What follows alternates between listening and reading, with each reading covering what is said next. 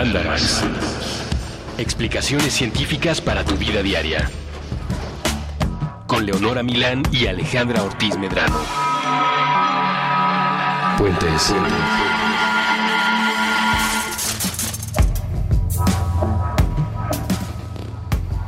Muy buenas tardes, días, noches. Es que aquí son tardes. Voz sexy. Muy buenas noches. ¿Cómo está? Gracias. Aquí es tarde, pero podría ser cualquier hora del día porque está como nublado y está esa luz que es indefinida. Luz neutral, Luz neutral. luz sin género Luz que me saca de onda, ¿no? Porque podrías podrían ser las 8 de la mañana. y podrían ser las 7 de la noche, Ajá, también. pero no lo son. ¿Quién sabe qué hora nos está escuchando usted? Pero aquí no son ni las 8 de la mañana No, ni las 7 de la alejado de noche. ambas. Lo que sí es que la luz se nos mete por los ojos, el olor a lluvia permea nuestras narices No, lluvia caca. y los truenos torturan nuestros tímpanos. Y los olores de la ciudad. Sí, se despiertan con el agua, por decirlo de alguna manera. Hay una canción, ¿no? De OV7. Se despiertan mis sentidos. ¿Cómo va? Ese campo de energía en mi cerebro, eso no es ni OV7, ni habla de los sentidos, Pues porque es en es realidad linda con Y. No, ahorita, al rato te la digo cuál es. Pero ese campo ¿Se de energía... despiertan mis sentidos? Despiertan. Bueno, no sé. Alguien en Twitter en este momento debe estar escribiendo enloquecidamente a arroba alita-emo Sí, para por favor. decirte. Según yo sí es de OV7. Pero ahí está la trivia. Ahí está la trivia de hoy. No hay premios para nadie, solo la satisfacción de que usted tuvo una adolescencia muy fresa. A lo que vamos con esta introducción tan descriptiva de lo que se ve y se siente en la Ciudad de México en una tarde lluviosa, tiene que ver con que el día de hoy les vamos a presentar la primera parte de un Mandarax Special. Porque son dos partes, entonces Ajá, eso ya lo hace especial. que es sobre los sentidos. Son dos partes porque se puede hablar muchas cosas de los Ajá. sentidos. No queremos ahí nada más darles una pasadita a, a- a los cinco, pues. ¿no? Sino que queremos tomarnos la libertad de explorar un poquito más ciertas cosas sobre le- las distintas capacidades que tenemos los seres humanos para percibir los estímulos del mundo exterior. Que se hace a través de los sentidos. a través de los sentidos y a través de unas cosas muy increíbles, son las que propicia que haya sentidos, que son los sensores. O sea, para que haya un sentido tiene que haber un sensor. Y una red neuronal. Claro. Sí, por supuesto. Que los sensores reciban algún tipo de sensación y nuestro cerebro, después de que se traslada por esta red nerviosa hacia el centro de operaciones, lo interprete como el estímulo que es. Y entonces típicamente se nos enseña que hay cinco sentidos. La vista, el olfato, el oído, el gusto y el tacto. Ajá. Pero ¿es esto verdad? No les vamos a hablar del sexto sentido, ni les vamos a decir que Bruce Willis en realidad ya no estaba con nosotros. No, ya, o sea, es 2016. Ya nadie ve el sexto sentido, ¿no? No pasa nada. Yo ayer vi eso. Por Pero es ejemplo, que tú- nunca lo había visto. Pero, ¿es neta? Sí, ¿Y cómo estás atormentada? no estoy nada atormentada. Bueno, de hecho, hasta la quité. ¿Pero te imaginas lo que era eso cuando eras niño? Ah, por eso no la vi. ¿Sabes? O sea, sí, no, claro. ¿Estás consciente que el actor que interpreta el papel del payaso de eso sí, es también Rocky Horror? No, no es. Sí es. Claro que es. Es Stephen Fry, el que, el de eso. Es Rocky Horror del Rocky Horror Picture Show. Mm, ¿Sí? Sí. Mm. Qué padre. Pero no sé si No, lo hablaremos, sí. pero sí son el mismo personaje. Yo en algún momento hasta lo puse en mi face. Mm, Está muy terrorífico ese payaso, Sí. sí. Bueno, no importa. El punto es que ¿Por qué salió eso? Eh, ¿Eso la por película? el sexto sentido. Claro.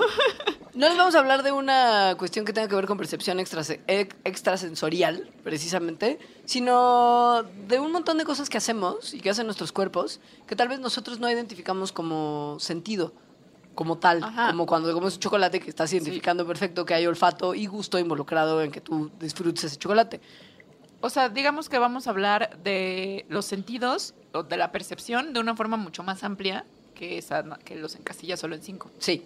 Por ejemplo, los roces ligeros, la presión, las sensaciones eróticas, las vibraciones, la temperatura, el dolor, todo eso son cuestiones sensoriales, porque son sensores en nuestro cuerpo que perciben esos estímulos. Y todos se agrupan como tacto, Claro. pero son, están muy diversos. Muy. El tacto es probablemente el sentido más complejo y uno de los que se reconocen como más simples. Y del que no vamos a hablar tanto el día de hoy. Ya lo verán, ya verán por qué. Luego, también hay otros sentidos que son mucho menos obvios, como por ejemplo los sinestésicos, que tienen que ver con cómo sentimos cuando estiramos nuestros músculos y tendones y nos ayudan a saber dónde están nuestras extremidades. O sea, cuando cerramos los ojos y queremos tocarnos los dos dedos índices, ahí están los sensores sinestésicos trabajando, Ujú. que también es un sentido, o sea, te da un sentido de ubicación en tu propio cuerpo. La propiocepción como tal. Exacto. Las ganas que le dan a uno de hacer pipí, por ejemplo, pues se debe Muy a la existencia, muy importante, la existencia de sensores en nuestras vejigas que nos indican cuándo es momento de ir a hacer pipí. Y pasa lo mismo con los intestinos. O sea, nuestras ganas de ir al baño también son sentidos, de alguna forma. Ajá. El equilibrio que, que ocurre en el oído Ajá. también es un sentido que no tiene que ver con escuchar. No, el hambre y la sed son sentidos. Pues yo, es el alambre yo la tengo muy desarrollada. despierta, eres una, una supersensora de- del De hambre. Súper sensible. Y que tiene, claro, y que tiene pues todo que ver con, con cosas que uno identificaría como los cinco sentidos básicos y a la vez nada, Ajá. ¿no? Lo que vamos a hacer el día de hoy, sin embargo, después de hacer esta breve introducción de todos los extra sentidos que tenemos, es concentrarnos en describir un poco los básicos, ¿no? Porque finalmente no, no podemos hablar de todo lo que está pasando en nuestro cuerpo al percibir todos los estímulos a los que estamos sujetos, sino sí vamos a tratar de, de desempolvar un poquito ciertas cosas que uno puede o no saber sobre los cinco sentidos tradicionales. Y diciendo más particularidades como estas que les estábamos platicando. Claro. El día de hoy, en esta primera parte, vamos a hablar solamente de olfato y de gusto. Están muy conectados. Justo por eso se eligió que estos dos fueran los introductorios, Ajá. porque son sumamente complejos. Sumamente complejos y además, bueno, junto con el tacto, yo creo, son de los que más experiencias agradables y desagradables pueden brindar. Hay ciertas ¿No? cosas que no se pueden desver, como la señora Sentanga en el gimnasio, que también creo que meten a la vista en ese Ah, rubro. no, yo sé lo que no, nunca se los voy a poner en la, les voy a poner esta imagen para que compartan mi agonía. Que todos la Alejandra, vimos alguna vez. ¿Era cuál? Los pezones del Bester. guacala. Cállate, cállate. Que as... No. No, eso no se puede desver. Y ahora en mi cabeza está de vuelta de imagen. también y en la de todos. Compartamos este momento de Pero- mariaque. Pero sí, es real. El olfato y el gusto son Sí, son delicados. delicados. Nuestras narices, empezando por el olfato, porque es en realidad de lo que depende también mucho del gusto. Nuestras narices son unas cosas muy poderosas. Sí.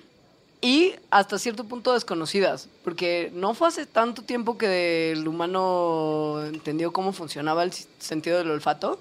Es una cosa relativamente reciente. Estamos hablando de 1991. Antes no se entendía muy bien cómo era que olíamos. Qué raro. Eso me parece brutal. Y en el tema del gusto también. O sea, son cosas que no han sido tan exploradas como uno pensaría que tendrían que estar ya dominadísimas y planchadísimas. Supongo que también porque es una cosa muy compleja. O sea, esto que decía Leonora del 91 es porque unos investigadores que además después se ganaron el premio Nobel Porque, hello. descubrieron que hay aproximadamente mil genes que codifican a los receptores olfativos que están dentro de nuestras narices. Entonces, eh, cada uno de estos receptores está calibrado para un número muy pequeño y específico de olores.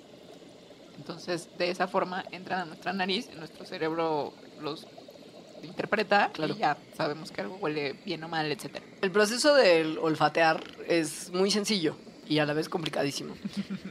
Respiren profundo. Fíjense cómo el aire sube a través de sus fosas nasales.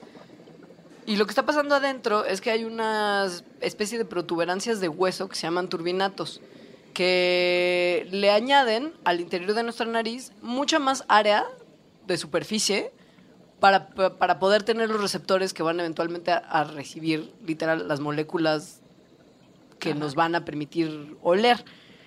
El aire viaja a través de millones de receptores olfativos, que son en realidad neuronas, colocadas en una capa que no mide más de lo que mide un sello postal. O sea, en realidad, por más que los turbinatos añadan superficie, la realidad del espacio que Ajá. ocupan los receptores, los receptores olfativos es pequeñísima.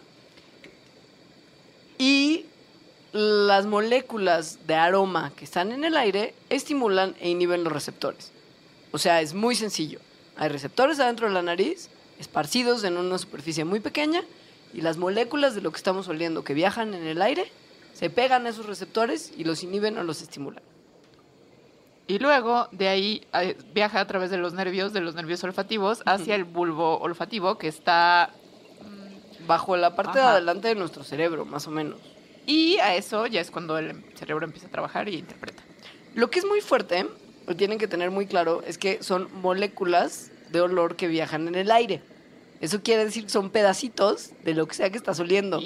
Esto es padrísimo y nunca me cansaré de repetirlo porque es súper mal viajante. O sea, si a usted está en una Oliendo pastelería y uy, huele un pastel de manzana, es que los pedacitos de pastel de manzana están estimulando sus receptores olfativos.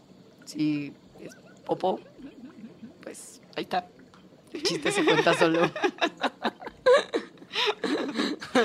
Ahora, a pesar de que es una, un área tan pequeña como un sello postal, o sea, es como un centímetro cu- cuadrado, Cuadrado. más o menos, ¿no? O sea, es muy Como chiquito. dos centímetros por un centímetro, una máximo, cosa así. ajá. Ajá.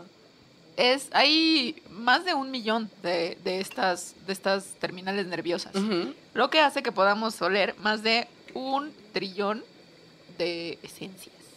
Antes se Un creía. trillón son como uno con nueve ceros. ¿no? Sí, porque. mm, Porque, sí. No, un billón en el gringo, que es esta medida, es un millón, es mil millones. Y esto será Sí, como mil mil millones. billones. Son muchos. Son muchos. Antes se creía que solamente podíamos oler 10.000 aromas distintos. Pero según nos enteramos al hacer este Mandarax, ese número fue descrito arbitrariamente y no había ningún tipo de evidencia para probar que esta cantidad tenía alguna correlación con la realidad.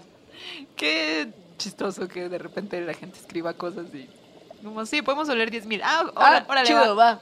Y alguien lo encuentra y dice, claro, 10.000 tiene todo el sentido. Hagámoslo así. Lo que se dieron cuenta los investigadores que aumentaron el número de manera impresionante de 10.000 a un trillón fue que, a ver, una nariz cualquiera tiene 400 receptores olfativos. Si el ojo humano tiene solamente tres receptores de color y la gente puede ver hasta 10 millones de colores, pues es cosa de hacer una 400 Una multiplicacióncita. Sí. Y se hizo, por supuesto, una prueba que brindó una cierta evidencia, que extrapolada, más los cálculos básicos, nos permiten calcular que hay una cerca... O sea, un trillón no es tampoco... O sea, ¿cómo van a, a medir que la nariz humana puede identificar un trillón de olores? Yo no podría pensar en que existen un trillón de olores en el mundo, ¿no? Pero se hicieron unos cálculos que no los vamos a describir, que nos hacen pensar que este número es mucho más cercano a la realidad. Piense que su nariz, entonces, es una cosa súper poderosa que le permite percibir cuestiones que ni siquiera su mente es capaz de imaginar que existen. Como por ejemplo, algo que creo que sí, todos hemos Notado. notado, Sí. descrito, pero nadie se había puesto a estudiarlo con seriedad, Amo que haya gente que estudie estas cosas con seriedad. Que es el olor a viejito. Hay un olor muy particular a viejito. Ajá. Sí huelen raro. Es Ajá, real. Sus casas, por ejemplo. Y yo pensaba que igual tiene alguna, eh, eh, con- o sea, algo que ver, que es porque como que siempre están encerradas, es más encerradas sus casas. El- la, la casa creo que sí tiene que ver con, por ejemplo, humedad acumulada. Y así tam- también puede ser. Pero, ah, pero sí, los viejitos huelen a viejito. Sí, o sea, las personas y Yo incluso he olido a gente joven que huele a viejito. Porque los hay. No quiero decir nombres, Sí, o sea, es pero un tengo olor- un amigo que tengo un amigo que huele normalmente mucho más grande de lo que es. Es que además esa es la cuestión. O sea, no solo los viejitos huelen a, a viejito, sino que también, según yo, medio puedo. O sea, yo ubico como con la gente más, o sea, como mi mamá, mis Ajá, tías y así, ajá. como si huelen, han olido diferente a través de, ¿De los años? de los años. Ajá. Pues todo es que todo esto tiene sentido. O sea, hay una, exacto. Hay en realidad un olor que es distintivo químicamente de acuerdo a la edad de la persona. Ajá. Ajá. Como muchos otros olores corporales, los buenos y los malos, el olor a viejito se produce cuando ciertas sustancias químicas que vienen de las glándulas de la piel se rompen y se convierten en pequeñas moléculas odoríferas que se distribuyen en el aire, ¿no? Ajá. O sea, uno, por ejemplo, suda las moléculas de sudor se rompen y nuestro aroma viaja libremente por los aires para atormentar al que está al lado de nosotros en el metro. Se sospecha que el olor a viejito es eh, causado por, una, por un compuesto en particular que se llama 2-nonenal. Entonces, eh, cuando, cuando este olor se rompe ya en la piel y se, ajá, se va en el aire, produce lo que se describe en general, no ya en los viejitos, sino el olor, o sea, esta molécula, como un olor desagradable y un poco grasosito. Hasta, hasta como pastoso en el sentido de, de pasto. Ajá. Como una planta rara. Como un cartón mojado. Como a lo que sabe la cerveza cuando ya no tiene gas. Y que sabe como, como, como vieja y te hace... ¿Ya Entonces, sabes? Bueno, a eso huele el 2-nonenal. Ajá. Y lo que descubrieron es que esta, es que la concentración de 2-nonenal incrementa en las personas con la edad. Unos japoneses, porque por supuesto este es un estudio muy japonés, analizaron a gente que tenía de 26 a 75 años, pidiéndoles que usaran uno de los objetos que yo menos quiero tener en la vida en mis manos. Es una playera que colecta el olor. Hemos además en Mandarax ya hablado de muchos experimentos que implican playeras que, Que creo que colectan es los cualquier olores. playera que no te quitas en tres Claro. días. Y por supuesto los hicieron dormir con las mismas playeras Varias noches. varias noches. Sí. Y después analizaron las moléculas que se le quedaban pegadas a las playeras, ¿no? Y lo que encontraron fue que había más dos nonenal en las playeras, que eran usadas por gente que tenía más de 40 años, de lo que había en los sujetos más jóvenes. Ajá. Y en las personas de más de 40 años la concentración de 2-nonenal incrementaba significativamente con la edad. Es decir, mientras más grandes eran las personas, mayor cantidad de 2-nonenal había en sus playeras. No se sabe muy bien de qué compuestos exactamente que se oxidan viene el 2-nonenal, pero estos mismos investigadores se dieron cuenta que en las playeras de los personas, los personajes un poquito más viejitos, había una mayor concentración de ácidos no saturados omega 7, de esos que usted eh, cree que debe de consumir en grandes cantidades y de repente tal vez no, No, para llevar una dieta sana. 3. Claro. Había más ácidos omega 7 en las playeras de los ancianos que en las playeras de la gente más joven. Entonces, si también había una mayor concentración de 2-nonenal, esta gente piensa que probablemente el 2-nonenal proviene de la oxidación de estos ácidos grasos omega 7. Lo Pero no que, se sabe. ajá, y lo que tampoco saben es la razón por la cual estos ácidos eh, no saturados omega 7 incrementarían con la edad. No, debe de tener algo que ver con cambios al metabolismo que están Ajá. relacionados con la edad o que aumentan algunos otros químicos en las secreciones de la piel. Y pues también no queda muy claro para qué demonios sirve ¿eh? la producción de ¿Por qué este compuesto. ¿no? Y sobre todo cómo va aumentando. Y si tiene alguna sí, función. Podría ser que ninguna. Nada, que solamente se esté descomponiendo nuestro cuerpo, otro rango. Pues, Normal. Una derrota más. Fallo por intensa. En otros animales, eh, las eh, se pueden, pueden eh, saber la diferencia de edad entre individuos de más jóvenes o más viejos. Y así algunos animales saben si hay más chance de reproducirse con algún individuo si está más joven, por ejemplo, que con otro. Eso dicen que podría ser, aunque no hace tanto sentido porque tenemos muchas otras pistas de la vista, por ejemplo, como para saber si una persona es más adulta o no. O sea, no se sabe para qué sirve, pero se sabe que existe. Ajá. Eso Tal, es tal vez no sirva de nada. El sentido del olfato, si bien en este caso no nos sirve para identificar si los viejitos son más sexys o no, Sí, pueden tener hijos o no. o no, Quiero tener hijos, porque no voy con esta. con esta persona ya muy mayor. Ah, sí. Este dos nonenal, so sexy. Ajá, eso es muy. ¿Cómo se llamaba esta mujer que se casó con uno muy viejito? Y que tenía tatuajes de su mamá. Ana Nicole Smith. Ah, es verdad. Y el señor que se casó con la duquesa de Alba. Ay, sí Porque está- eso seguro no tenía ningún interés monetario. No, ni Ana Nicole Smith tampoco. sí. no. Muy triste la historia de Ana Nicole Smith, por cierto. Pero bueno, regresemos a la ciencia. y probablemente también la del señor que se casó con la duquesa de Alba. X. El punto es que no solamente sirve para identificar si la duquesa de Alba es un candidato bueno para aparearse o no. El sentido del olfato puede ser un indicador de nuestra salud. Y si en algún momento vamos perdiendo, como puede ocurrir, ciertas capacidades olfativas con la edad, podemos estarnos dando cuenta que algo en nuestro cuerpo no está sirviendo de la manera adecuada. Quienes investigaron eso hacen la comparación como con los canarios que meten a las minas, que Que es una cosa buenísima onda.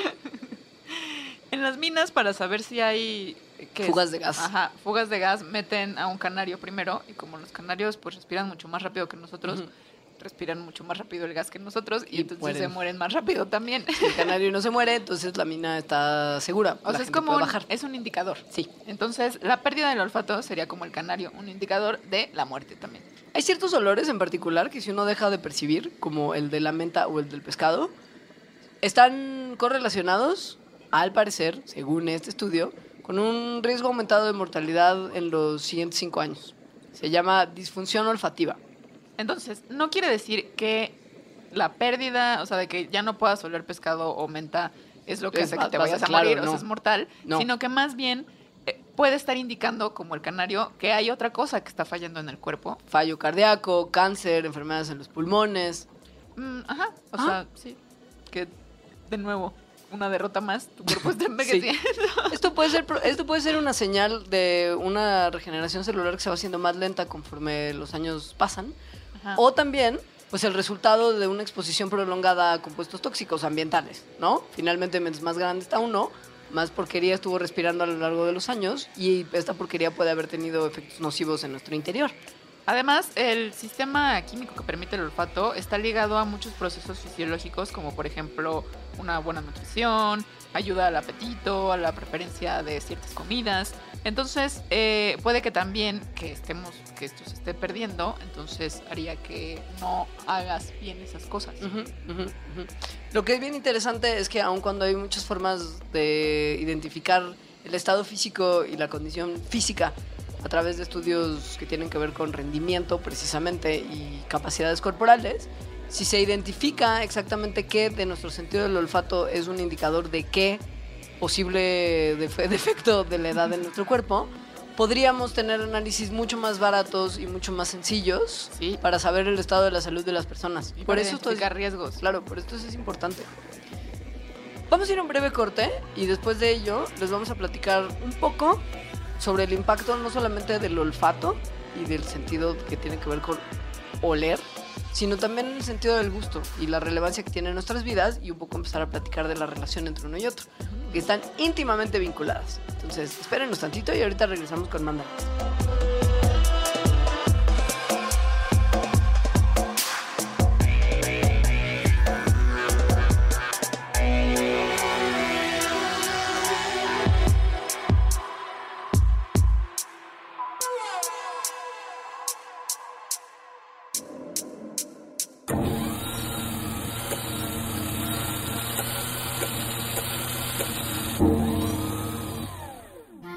Museo del Objeto del Objeto presenta la exposición Erotismos, la vida íntima de los objetos. ¿Qué pueden decir las cosas sobre nosotros? Erotismos, sobre nuestros deseos, sobre las historias que nos aceleran la sangre. Erotismos, un recorrido por objetos que llegaron hasta nuestra realidad, directo de la fantasía de alguien más. Colima 145, Colonia Roma Norte, Ciudad de México. Acompaña tu visita escuchando las intervenciones de Puentes en Spotify. Busca la playlist de Erotismos Modo. En configuración, activa la reproducción con crossfade de 12 segundos y reproduce la playlist en el orden original. Erotismos, la vida íntima de los objetos. Martes a domingo de 10 a.m. a 6 p.m. Del 20 de abril al 28 de agosto 2016. Spotify y Puentes invitan.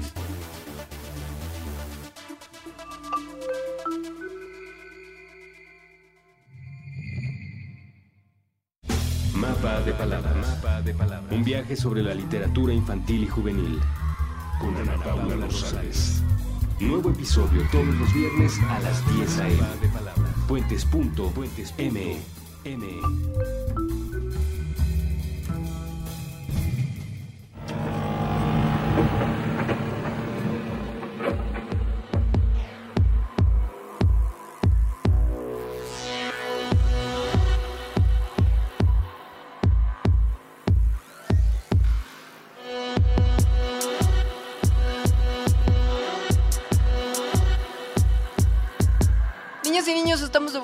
Si en el corte, mientras ustedes estaban probablemente yendo por un sándwich, nosotros estábamos averiguando, yo personalmente, que Tim Curry, no Stephen Fry, que es otra persona totalmente distinta, Sí. Tim Curry sí es el payaso de eso y Rocky Horror. Sí. Sí, Alejandra falló en su canción de OV7, así que por favor ella síganla ayudando. sí. Despiertan mis sentidos, es la, es la frase clave. No, ya tengo que dejar de pensar en eso. Yo ahora solamente voy a pensar en Curry, porque Tim Curry, ¿sabes? ¿Y en el payaso de eso? En el país de eso no, solo en curry. En un gran plato de curry, delicioso, Delicioso. caliente, aromático, humeante, picoso, potencializador de eructos y de indigestión del resto de la tarde. Una de esas cosas que tienen tanto aroma como tienen sabor. Exacto. Entonces, el olor y el sabor, sobre todo, son uno de los sentidos más complicados y menos entendidos. Y que tienen mayores efectos en nuestro comportamiento, en nuestra percepción y en nuestra salud en general. O sea, ya hablábamos de lo del tema de que el olfato se puede usar como indicador para ciertas enfermedades, Ajá. que además no habíamos incluido en la lista dos de las más eh, taquilleras de las últimas décadas, que son Alzheimer y Parkinson, pero también hay un tipo de... Hay de repente también indicadores Pistas. y pistas de la presencia de estas enfermedades. Y de repente las diferencias genéticas que tenemos entre las personas en la manera en la que nos saben las cosas podrían ser la llave para predecir qué comemos, cómo funciona nuestra, nuestro metabolismo y eventualmente hasta si tenemos un problema de sobrepeso o no. De eso vamos a hablar ahorita. Sí. Además, el, como ya les dijimos, el olfato y el gusto trabajan juntos en maneras no tan evidentes y que no sabemos y que se siguen investigando y producen sensaciones básicas de nuestro día a día. Piensen, por ejemplo, cuando se comen un tamborín. Es que además hay el gusto no es lo mismo que el sabor. No. Entonces, piensen cuando se comen un tamborín. Sí. Cuando se comen un tamborín, si tienen la nariz tapada, solamente les va a saber como muy poquito ah, dulce y tal vez un poquito ácido. Y chiclosito, o sea, como esa texturita no, que tiene. así. Ajá. como baja como la sensación de Como- morder los granitos sí. de azúcar Ajá. y así.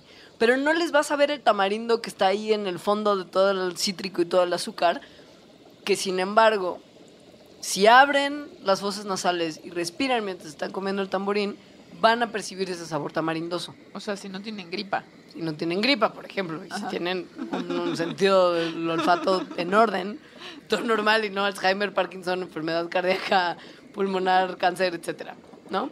Entonces, el sabor viene no solo de los receptores que hay en la lengua, sino también de los que hay en la nariz. Ajá.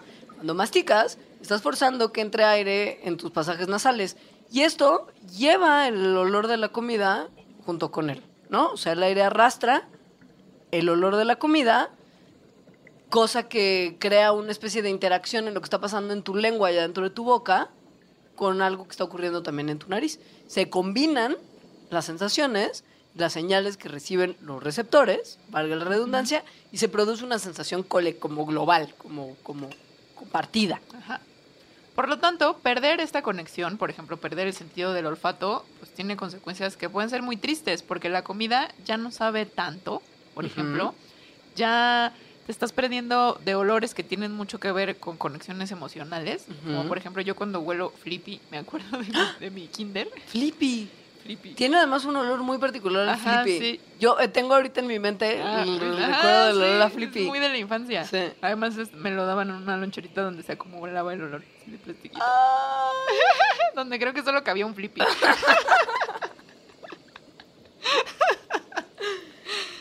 Y estaríamos limitados a las cuestiones que nuestra lengua percibe de manera química, como por el contacto de las cosas que comemos con sus receptores, que son los sabores que uno conoce por el mapa este mentiroso de la lengua que está dividido en partes, que dice que Es en la un punta de la lengua es ácido, Sí. etcétera, etcétera. Solamente podríamos percibir que algo es salado, ácido, dulce, amargo o umami. Que ya hablaremos de que es umami en unos minutos, no sé, esperen. Pero no podríamos percibir más que estas cosas tan elementales, ¿no?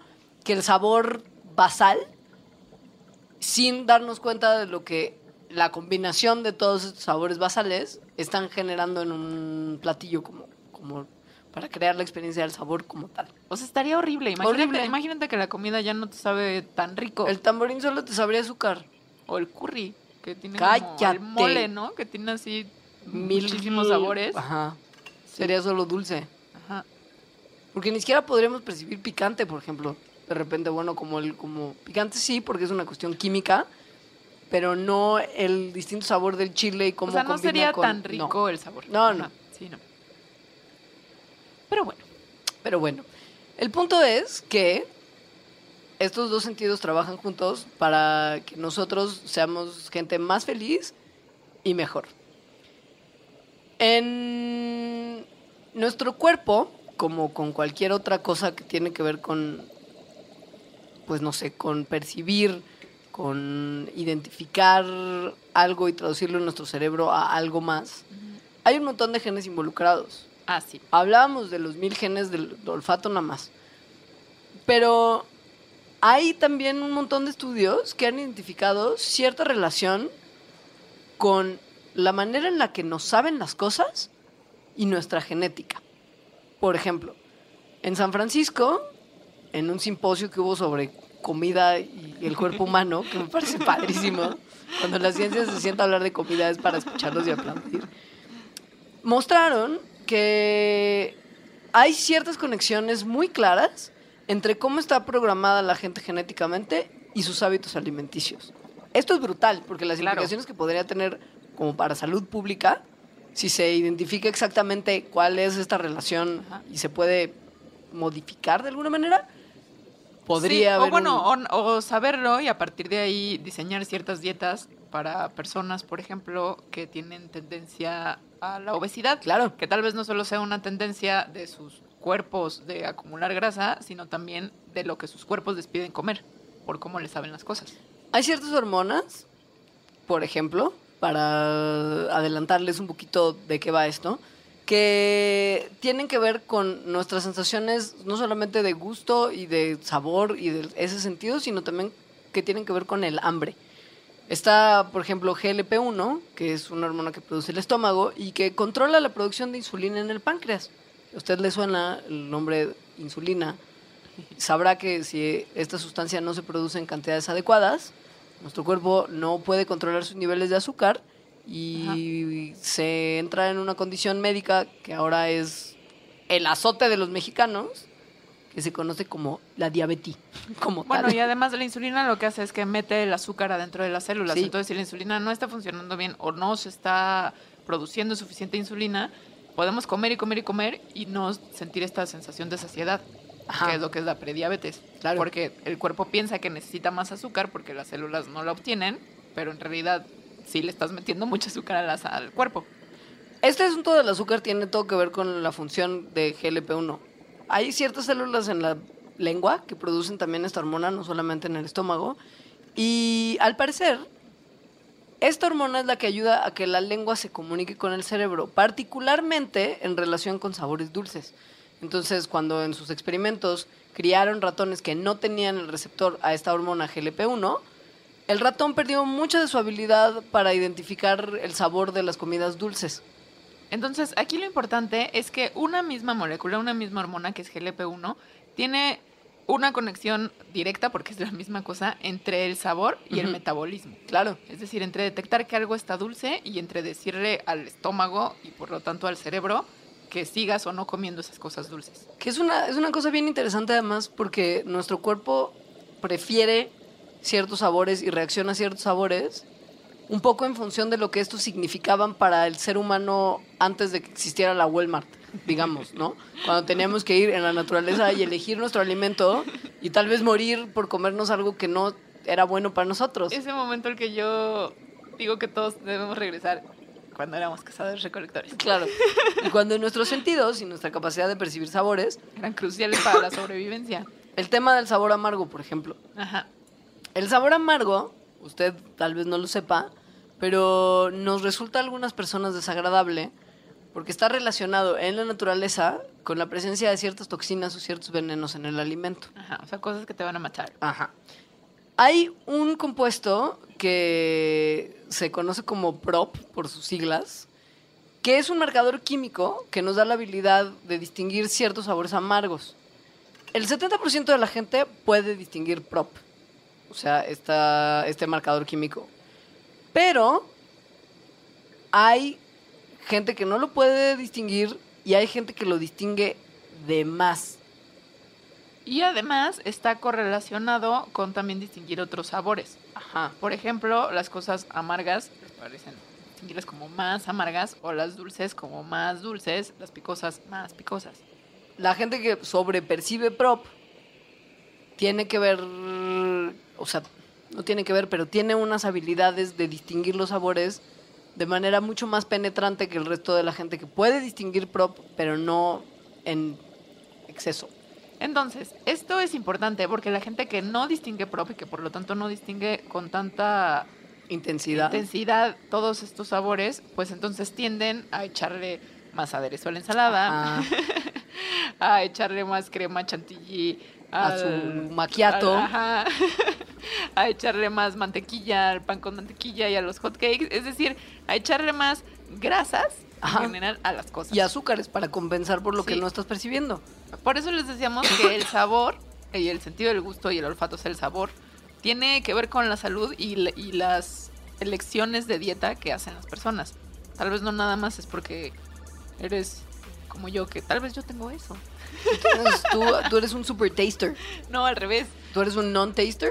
Porque los super tasters, o sea, los que, los que Sobreperciben. Ajá, los que sobreperciben le echan menos cosas Claro. a las cosas porque las perciben mucho más. O sea, echarle tantito aderezo ya lo están Ya está. percibiendo un montón. Yo tal vez soy una no ta- non-taster, una también. no, no, sabor, no saborizadora. Porque mira, si yo le puedo echar medio bote de salsa verde a las cosas, mejor. O tal vez solo somos unas atascadas. También. Eso puede ser, sí. Aunque no sepamos tan chido cómo funciona el sentido del gusto, tenemos más o menos una idea de qué es lo que está pasando en nuestra lengua, por lo menos, para percibir lo que conocemos como sabor. Y en la cuestión de las dietas, esto pues tiene que ver porque no se hace más complejo que decirle nada más a la gente, no le eches tanta grasa a las cosas, porque ya implica, tal vez le estás echando más grasa porque te están sabiendo menos. Entonces más bien hagamos una cosa que no tenga tanta grasa, pero que a todo mundo le sepa rico. Claro.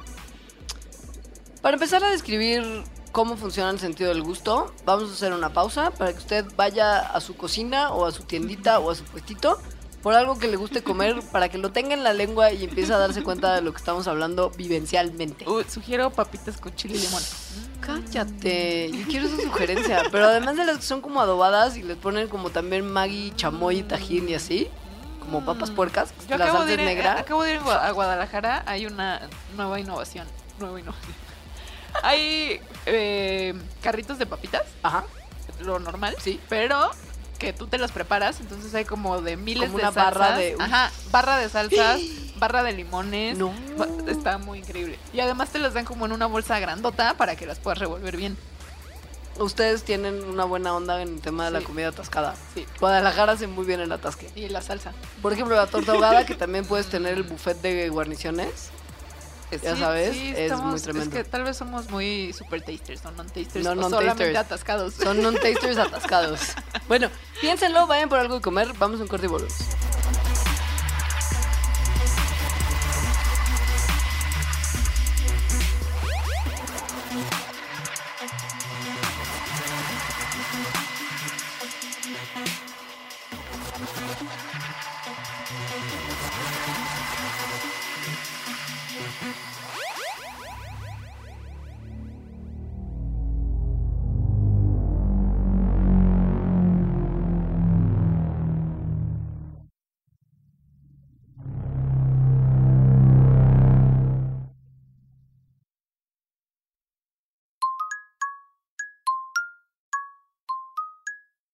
Nos imaginamos que el espacio-tiempo inmaterial donde se encuentran las piezas auditivas de puentes es un pizarrón con mensajes a la vista de todos y aquí tendríamos una idea diseñada para colgar de él.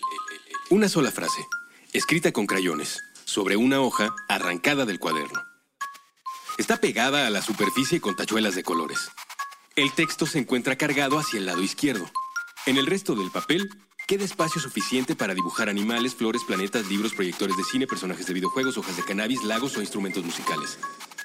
La hoja dice, Oigan, ¿y si hacemos de este mundo un lugar más buena onda?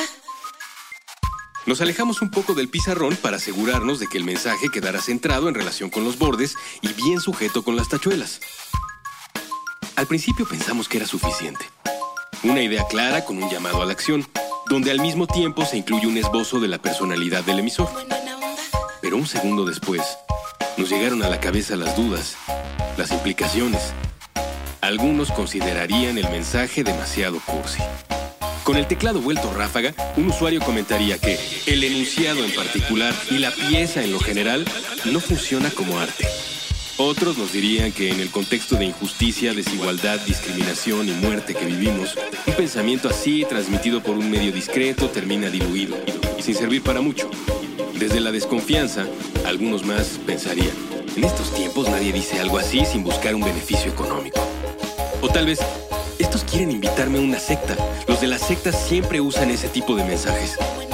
Un montón de gente, por ridículo que parezca, no querría que el mundo fuera un lugar más buena onda para todos porque se terminarían sus privilegios. Nos quedamos mirando al pizarrón. Tomamos un poco de distancia para mirar los obstáculos. Y justamente todas esas dificultades hacían que valiera la pena preguntarlo en voz alta tantas veces como fuera necesario desde esta minúscula partícula de la gran conversación humana. Así que dejamos esa hoja sobre el pizarrón con sus tachuelas de colores y sus trazos hechos con crayola. Cualquiera que pase por aquí puede leerlo. Oigan, ¿y si hacemos de este mundo un lugar más buena onda? Fuentes. Una partícula.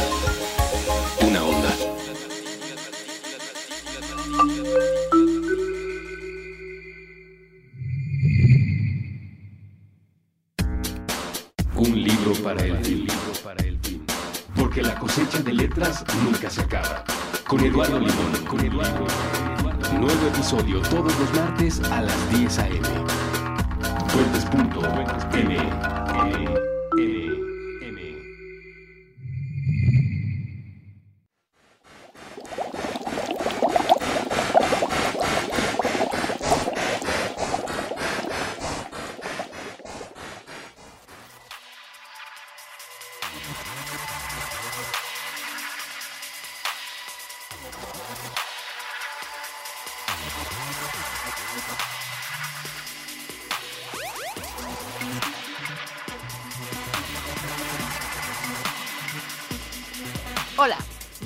a seguirles hablando de cosas ricas, tal vez no tan ricas, es decir, más bien del sentido del gusto. El sentido del gusto es una cosa bien interesante porque aun cuando parece uno de los sentidos más simples, ya que no hay ni conos, ni bastones, ni lentes, ni huesos pequeñísimos y membranas timpánicas, pero muy probablemente los científicos conocen mucho menos sobre el gusto de lo que conocen sobre la vista y el oído. Es un misterio de la ciencia. En principio, digo, dejo esto ya no es una cosa que los científicos tengan confundido, pero la gente en el, en el Ajá. promedio tenemos confundido el sabor con el gusto, ¿no? Lo que Sí. mencionaba Alejandra. El sabor es un sentido químico percibido por ciertas células receptoras muy especializadas. El gusto, más bien. El gusto. Ajá. Sí, perdón, el gusto. Que el gusto es un, es un sentido químico que está percibido por pequeñas células especializadísimas receptoras que se llaman papilas gustativas. Ajá. El sabor es Eso. una función de múltiples sentidos. Sí. Del olfato, por ejemplo, Ajá. y del gusto. Pero también hay otras cosas que intervienen en el sabor, como el tacto, Dolor. el dolor.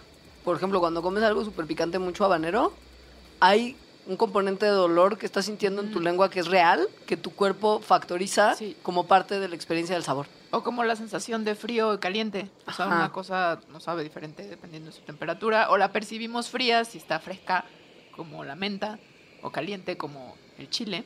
Es decir, hay varias cosas involucradas en cómo nos saben, no nada más el gusto. El gusto empieza con una sensación que entra a nuestro cuerpo en forma de impulsos eléctricos. Esto es lo mismo que pasa con otro tipo de sensaciones. Cuando recibimos estímulos como presión, luz, ciertas sustancias químicas, solamente que se tardan, o sea, todas estas sensaciones que nuestro cuerpo recibe no se convierten en sentidos como tal hasta que llegan al cerebro. Son solamente impulsos eléctricos, ¿no? Entonces, bueno, hay diferentes estímulos que activan diferentes receptores sensoriales. los estímulos químicos, activan a los quimioreceptores que están siendo responsables para percepciones tanto de gusto como de olfato, por ejemplo, ¿no? Y al momento que llegan ya a nuestro cerebro, estos impulsos eléctricos producidos por estas sensaciones que nuestros receptores perciben, es que ya se convierten como en el sentido como tal, ¿no? Como- Sentido como tal. ¿Sí ¿Tiene sentido como tal Sí. lo que dije?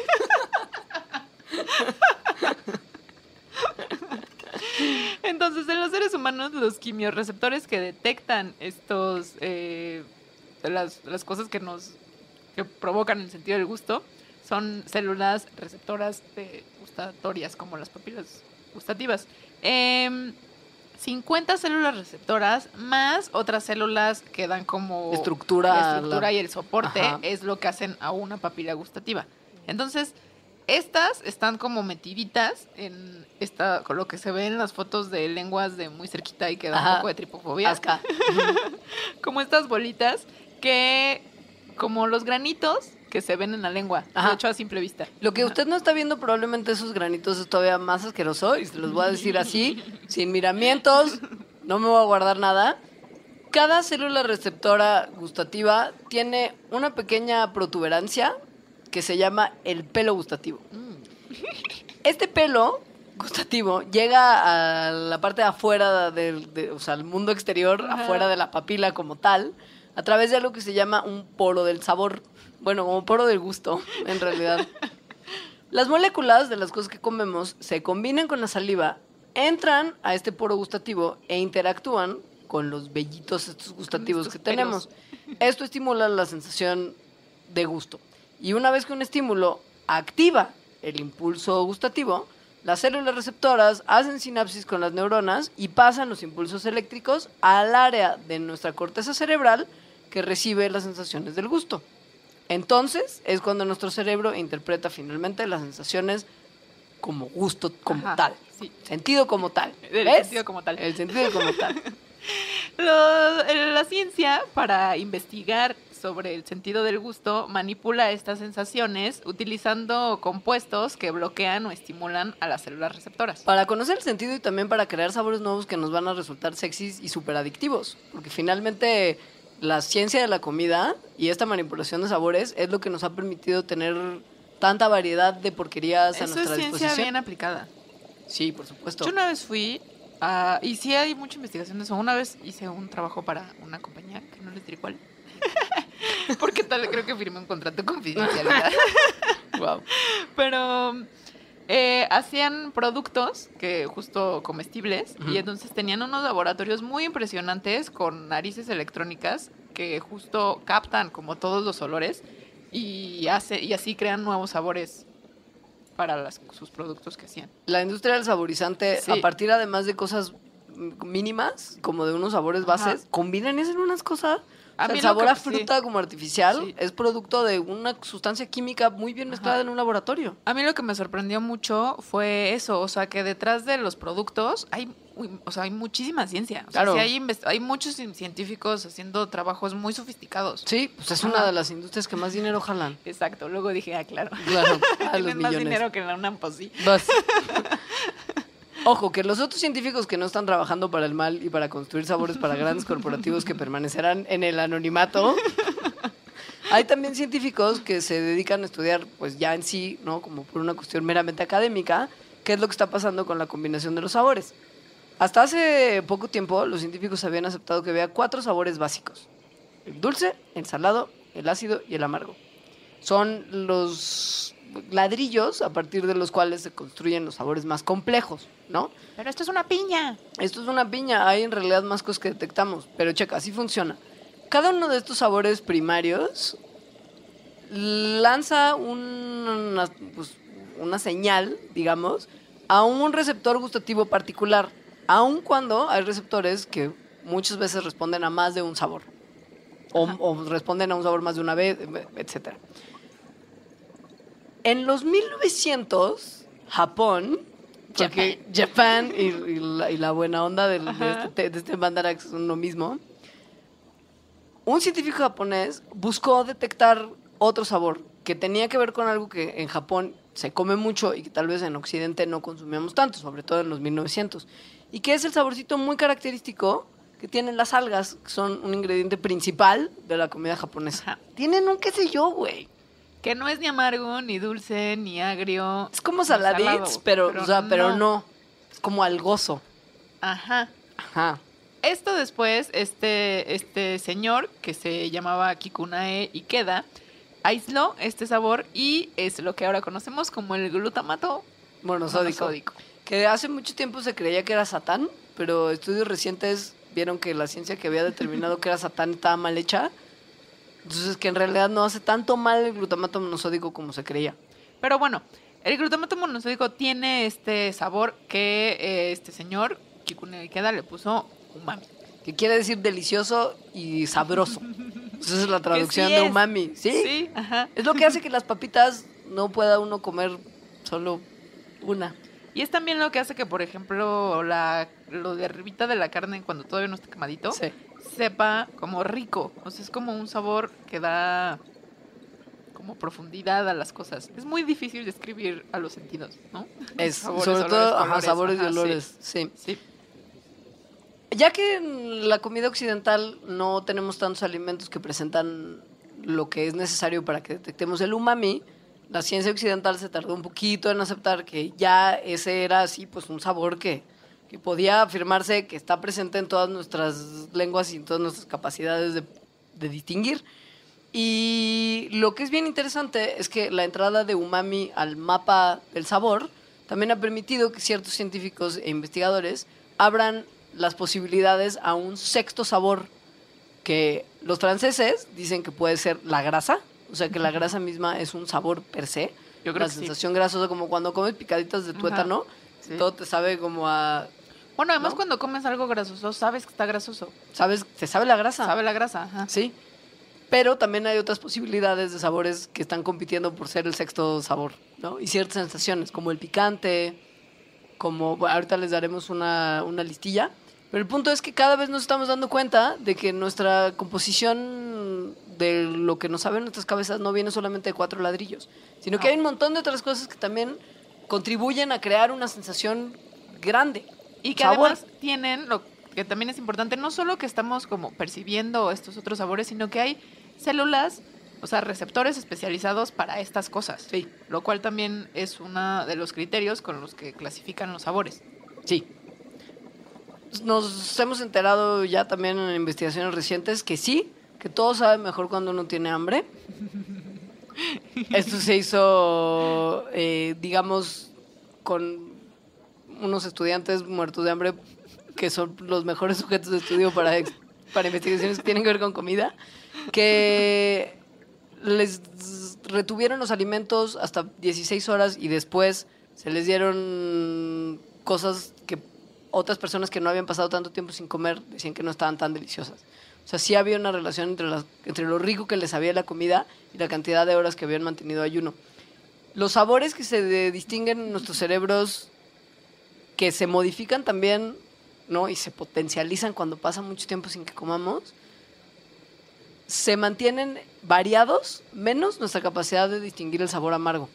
O sea, Pues, ajá. el amargo no disminuye nuestra capacidad de percibir el sabor amargo si no tenemos tanta hambre y no aumenta tanto cuando tenemos hambre. Es uno de los únicos sabores que se mantiene estándar independientemente de que tanta hambre tengas o no. ¿Por qué? Por el veneno.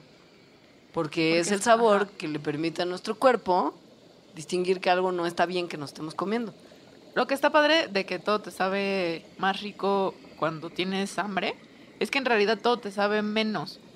O sea, como que tu, tu sentido del gusto, después de que has pasado muchas horas sin comer, se, se hace más chafa, por así decirlo, y entonces las cosas no te saben tanto, entonces puedes comer como un montón y algo que tal vez no estaba tan rico te, Te sabe delicioso. Ajá, te sabe delicioso.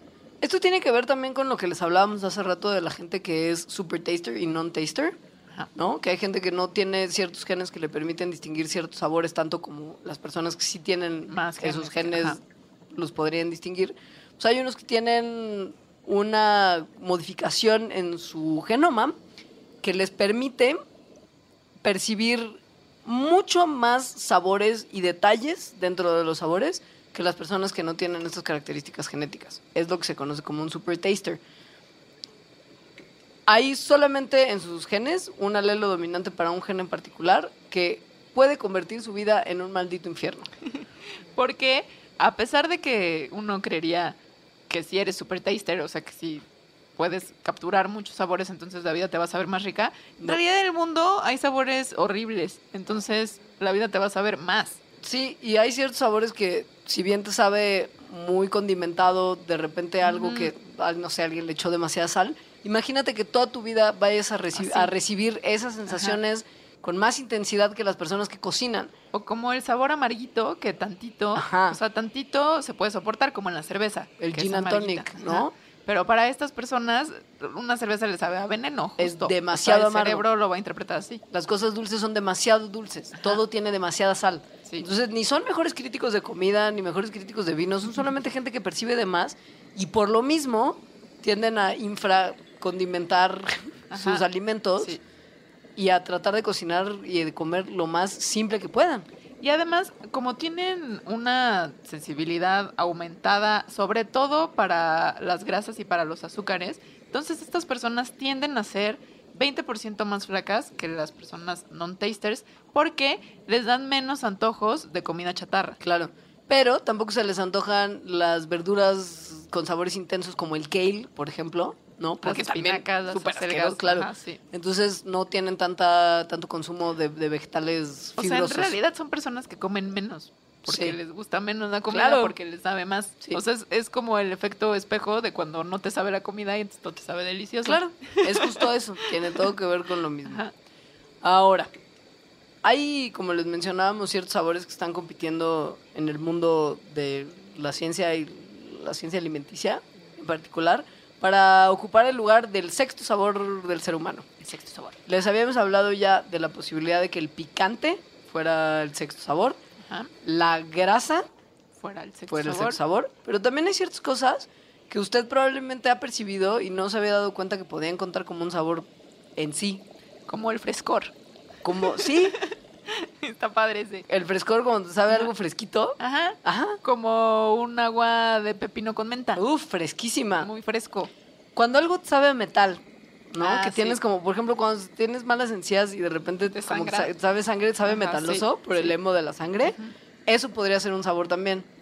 El calcio, ¿no? Que de repente algo te sabe como ajís. Como ajís. exacto. Y hay muchas personas que no pueden tener, o sea, no, no les gustan tanto los lácteos porque les saben como O a veces, ajá, o las espinacas cuando no están cocidas Sí, tienen una, Una- ajá, como como, un sabor ajís, ajá, raro. sí. sí. Y tienen mucho calcio. Justo es el sabor a calcio. Hay también, por ejemplo, la posibilidad de incorporar al dióxido de carbono como un sabor. Usted tal vez dice, pero ¿cuándo como dióxido de carbono? Cada vez que se toma una cerveza. O un refresco. Ajá. Las bebidas carbonatadas tienen dióxido de carbono incorporado, que es lo que las hace burbujeantes. Ajá. Y que sí, que nuestras lenguas detectan las burbujas como un sabor en sí, ¿no?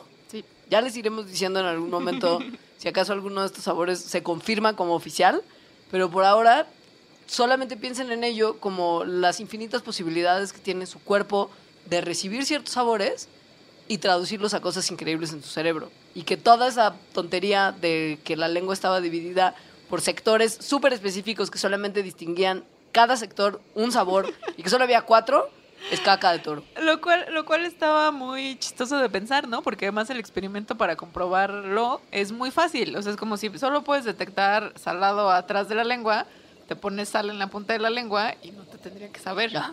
Y pues, sí te sabe. Sí, sí, Todo sabe. te sabe en toda la lengua. O sea, Ajá. si te pones sal en la punta de la lengua, te vas a ver a sal. Sí. Pero la ciencia como que se hizo, güey, mucho tiempo con esto. O sea, fue como de, o sea, sí, pero igual sí está bien el mapa. Como con muchas cosas. O sea, usted ubicaba que la punta de la lengua era dulce. La sal era los costados, Ajá. a los lados de la lengua. El ácido era un poquito detrás. Y el amargo está hasta atrás, en la parte de la boca, como ya sin la parte de la lengua que está en la campanilla. Esto no es cierto. Yo siento de repente más, por ejemplo, el amargo en la punta de la lengua como, como algo amargoso que en la parte hasta atrás. Que además se dieron cuenta de esto hace ya bastante tiempo. Y a mí igual me lo enseñaron cuando estaba en la escuela. Claro. O sea, En 1964 es cuando se dieron cuenta que este mapa de la lengua era una cosa, o sea, un malentendimiento de más de un siglo de antigüedad que nadie nunca más bien se había cuestionado. Entonces ya van, pues, 150 años. Y también es un poco un mito que la lengua es el músculo más fuerte del cuerpo. Digo, por si usted también Ah, tenía no esa idea tan mito. tonta ajá, en su mente, en realidad la mandíbula es el músculo más fuerte de nuestro cuerpo, lo que hace que podamos masticar. No la lengua. La lengua, porque sería fuerte? No ni tiene ningún sentido. X. El corazón es el músculo más fuerte si lo que mides es actividad continua sin fatiga. Porque la mandíbula es en- si lo mides a, a partir de fuerza aplicada. La lengua no gana en ninguno de estos lugares. O sea, no. En ninguna de las medidas de fuerza. X, digo, para que usted sepa nada más que le han estado mintiendo Hay mucho mucho tiempo. mito, hay mucho mito en el libro de texto, menos en el nuestro. Hay una cosa bien interesante que es que los animalitos tenemos, eso sí, independientemente de en qué parte de nuestras lenguas estén distribuidos nuestros receptores de sabor, que básicamente es, sí, hay zonas de la lengua que son más sensibles a ciertos sabores, pero los receptores de todos los sabores están distribuidos por toda la lengua, Ajá. digo, para corregirle su mapita. Pero hay ciertos animales que hay No sabores que tienen no, receptores. sí, que no les saben. Sí, porque no tienen esos receptores, como por ejemplo el dulce. Ajá. Ajá. Los gatos no comen dulce. O sea, no les sabe. No. Y no, por lo, por lo mismo no les late. Sí. O sea, si usted le da una Tootsie Pop a un gato o un bistecito, ¿cuál cree que el gato va a preferir? El bistecito. Pues sí. Esto es porque los gatos no tienen un receptor que detecte el sabor dulce en sus lengüitas y algunos de nuestros, eh, bueno, más sus primos carnívoros, pero nuestros compañeros mamíferos en el mundo salvaje, tampoco tienen este receptor, como los leones marinos y las hienas. Pero hay otros carnívoros, como los osos, Ajá. que sí tienen los receptores para el sabor, como lo cual nos trae a la caricatura de Winnie Pooh comiendo Sí. miel. Esto pasa porque si uno come, por ejemplo, de manera principal carne, no hay una necesidad de detectar carbohidratos como azúcares y almidones, y por lo mismo no hay necesidad de mantener este receptor. Los gatitos que son más carnívoros perdieron los receptores de dulzura porque no los necesitan, porque no necesitaban detectar carbohidratos. Los ositos, que son omnívoros como nosotros y que tienen una dieta variada, se benefician de detectar cosas dulces. Sobre todo más usted piense por qué. En la naturaleza, el sabor dulce implica que un alimento tiene calorías. Tiene carbohidratos. Claro. Ajá. Entonces, esto es una, eso lo, lo- lo- lo marca como una fuente de energía. O sea, digamos que sería una ventaja adaptativa si es que en el ambiente en el que están hay carbohidratos disponibles y no tantas fuentes de energía que estén nada más relacionadas con la carne y las proteínas. Ajá. Entonces, seguramente en la historia evolutiva de los gatos no era así y, y además ocurrió que la mutación que hizo que desaparecieran sus papilas gustativas del dulce, lo cual no les representó ningún mal que se perdieran. En cambio, en el linaje de los osos, si se perdían, a esos, o sea, si eso ocurría, no podían comer tantas cosas y era menos ventajoso para esos. Es bien bonito el tema de qué significan los sabores en lo que las comidas aportan. Nada más como un bre- brevísimo paréntesis antes de terminar. Azúcar, carbohidrato, energía, Ajá. es el- lo que indica Sí. un sabor dulce. Lo salado indica presencia de proteínas y ciertos minerales que el cuerpo necesita. Ajá. Lo ácido puede ser un reflejo de que algo está echado a perder. Por ejemplo, cuando la leche se agria, Como lo, fermentito. fermentito. Sí. Y lo amargo es Veneno. precisamente toxina veneno. Por eso hay ciertas personas que tienen de repente una preferencia que va desde muchos años atrás probablemente por cierto tipo de sabores y que no hay tanto gusto universal por cosas tan amargas como tú, Ajá. ¿no? Sí. Y hay gente a la que las cosas tan aciditas no le laten. Se siente además raro, ¿no? La acidez tiene como Da un una efecto rara como en la encía, ¿no? Sí, Ajá, como, en la, parte de atrás de la mandíbula, Sí, sí. ¿no? Mientras que el sabor salado y el sabor dulce son mucho más fáciles de tolerar para la población en general. A mí me gusta el salado y el dulce. Salado Y dulce. el umami. El umami es Y el tremendo. Y el... Todos. Todos. No, el, cítrico, lo- el acidito no me gusta mucho, la verdad. A mí sí me late, pero así, agridulce. No, y mucho limón en las papitas. Yo no tanto limón. Uy, el vinagrosito, así como en la ensalada. Y en la, en la- la Valentina, por ejemplo, así, asito y picante. ¿eh? Ustedes no están viendo, pero Leonor está así agarrándose Sí, la porque mandíbula. estoy salivando como un perrito. Ya vamos todos por unas papitas. Ya, Ya. Los dejamos hasta aquí. Esta fue la primera parte del Mandarax de los sentidos. Redes sociales. Yo soy arroba lita-emo. Yo soy arroba leos. Este programa es arroba mandarax. Y en Facebook estamos como facebook.com diagonal Mandarax lo explica todo. Cuéntenos de sus sabores preferidos. Sí, cuéntenos qué no les late. Y sepan que cuando hagamos la parte 2 de los sentidos, hablaremos de, De otros otros. que quedan, Ajá. ¿no? Lo que viene siendo el tacto, la vista y el oído. Muy bien. Gracias Muchas por gracias. escuchar hablando de oído. Bye. Adiós.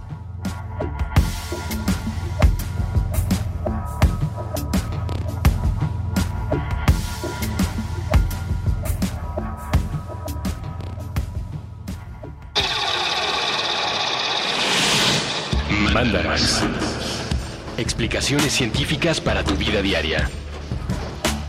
Con Leonora Milán y Alejandra Ortiz Medrano. Puentes.